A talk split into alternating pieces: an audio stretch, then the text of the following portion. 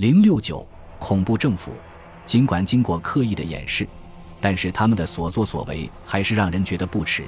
攻击教区的教堂和那些由民众选出的神职人员，为革命树立了更多的敌人。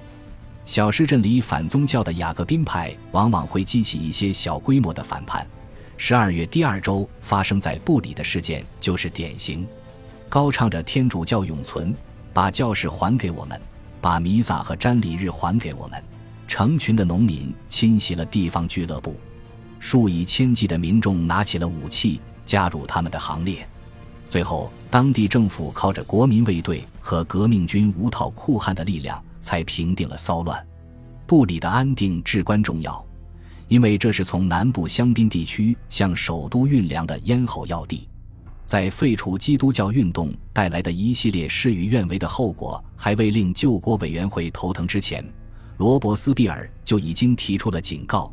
他相信宗教信仰是有序的文明社会不可或缺的重要部分。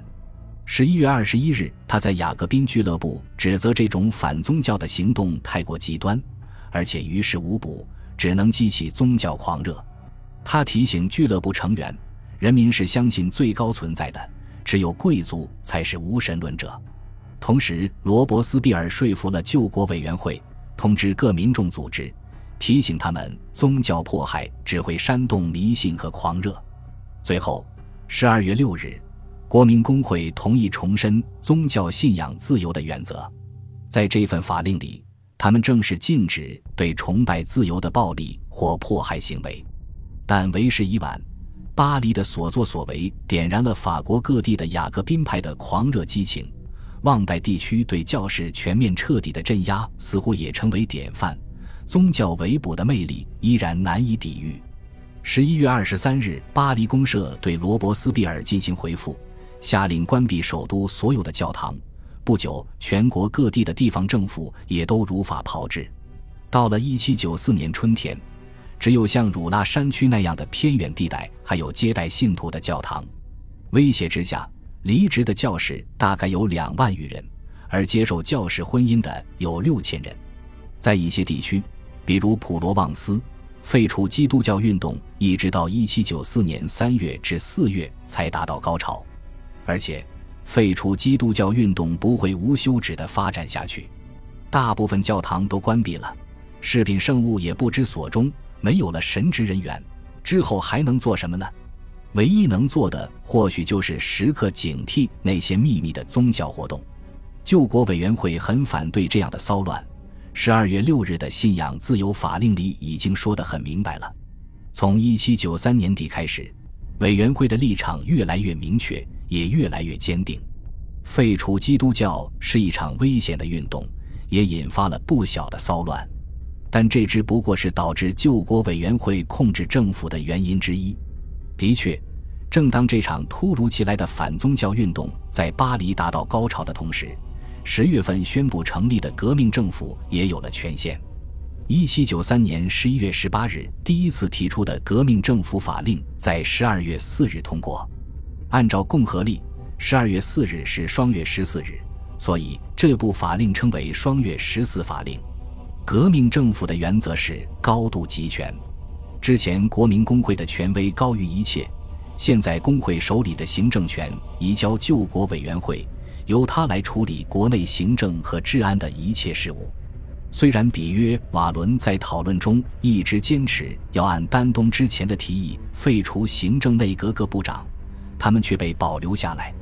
但是现在这个内阁只不过扮演着两个委员会命令的收发室的角色。他们严禁各级下属机构擅自更改曲解法令或是敷衍行事，这样的规定很明显就是针对特派员的。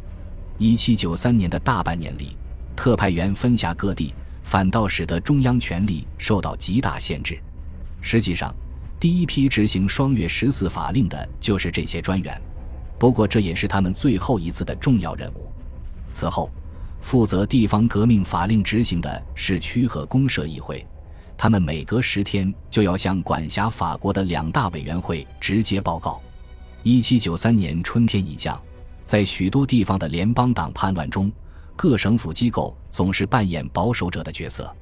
现在这类省级部门都已经被抛在了一边，无权插手诸如收税和公共工程一类的常规行政管理。为了确保区和公社尽心尽职地担负新派并且宽泛的责任，每个部门都有中央的救国委员会和治安委员会委派的一名国家专员，需要独立向委员会报告。此外，三月之后，为了应付紧急危机而设立的所有非官方的地方组织，包括所有的地方革命军，全部被废除，因为这些组织削弱了政府统一管理，有联邦党的倾向。三月时，各地统一设立的警备委员会被保留下来，但现在也需要向治安委员会汇报工作。他无疑担负着执行嫌疑犯法令的职责。显然，警备委员会已经被驯服，服从统一的调配，对中央的指令做出最快的回复，而且他们也不能再从根本上抵制或擅自更改政府政策。双月十四法令的核心和一七九一年立宪者的期望背道而驰。甚至和国民工会宣布暂不执行的那部宪法也大不一样。权力下放、分权这些理念只适用于和平时期，这一点在罗伯斯庇尔十二月二十五日重组革命法庭时提出的补充条款中都极为清楚。他说：“立宪政府是为了捍卫共和国，而建立共和国是革命政府的任务。革命是自由与其敌人的战争，自由大获全胜。”便诞生和平的宪政体制，革命政府需要特别活动，正是因为现在在打仗，所以革命政府是一种特别的需要。所以，双月十四法令宣布无政府恐怖时期的终结，同时也宣告了革命军到处掠夺破坏的终结。法令颁布后，革命军成为受中央监控的武装力量之一，也就宣告了废除基督教运动的终结。此外，双月十四法令也标志着特派员享有的独立总督的职权结束。这是自1787年以来，法国第一次建立一个强大的中央政府。尽管想设计一套直接服从的体制，但很明显，新法令没能马上收效。实际上，在法令颁布数月后，最后一支外省革命军宣告解散，废除基督教运动才真正销声匿迹。这主要因为很多特派员很难接受自己的权力被修正。若沃格是被派往新设的卢瓦尔省，设立这个省是为了瓦解之前里昂独大的索恩卢瓦尔省。专员他说：“救国委员会里肯定有反革命阴谋，不管在哪里，我都能感觉到，这些反革命分子派来的人就是要结束这些强有力的措施，他们想要倒转革命的方向。”若沃格觉得在像卢瓦尔省这样的地方，双月十四法令是不适用的。对峙了两个月后，若沃格才被召回。而到那个时候，谴责特派员专权、违抗中央命令，已经成了丹东一伙人提出放弃恐怖统治的主要措施。正是面对着这样的局面，罗伯斯庇尔批准了朱利安前往南特和波尔多，召回卡里埃和塔里安。最后，丹东领导的宽容派斗争告败，专员保持的大权也被瓦解。然而，双月十四法令并不是在这个四面受困的共和国建立统一性的第一次尝试。从理论上讲，从一七九三年九月二十九日之后，全面限价法令也是在朝着这个方向努力，但他一开始就遇到了困难。大多数商品的最高价格为一七九零年当地的售价再加三分之一，但是在不少地方，这个价格已经高于当时的行市价格，而且在实施全面限价法令之前，也出现了不少抢劫商货的情况。因为地方价格差异不小，很多商人自然愿意把东西拿到价格高的地方出售，因此手忙脚乱的地方当局实际上花了不少时间才拿出一份全面价目。这比颁布推行全面限价晚了数周，各地差不多花了一个月时间，才在一七九零年的物价基础上提高三分之一，制定了一份价目表。这个价格包括运输成本和商家应得的合理利润，也对工资做了限定。但是最高限价法没有得到普遍的推行，因为这样的法令需要另外设立一套实施调查和控制的机构。工会很清楚。在像巴黎这样的地方，其权力依靠工资收入者的支持。作为无套裤汉的主要力量，他们的工资已经超出了最高限价的规定。然而，到了十一月份，各区级机构已经开始着手控制物价，在法国大部分地方都是这样。十月二十七日，全法国的食物供给都由供给委员会负责，他直接受救国委员会领导，尤其是供职最久的成员罗伯特·兰代。兰代很快成了卡诺经济组织计划的一份子，他大宗购买、分发粮食、管理进出口事务。这个委员会的任务就是制定一份生活必需品的全国最高物价价目表，预计于一七九四年一月二十一日颁布。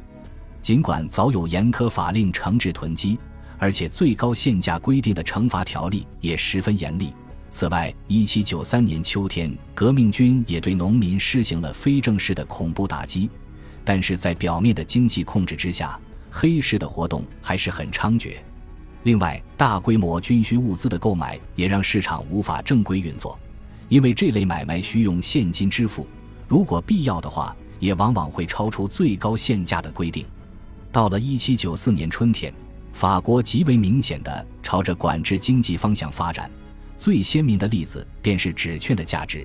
纸券在1793年4月之后渐渐变成了合法货币。控制物价减少了流通纸券的需求量，所以纸券越印越少。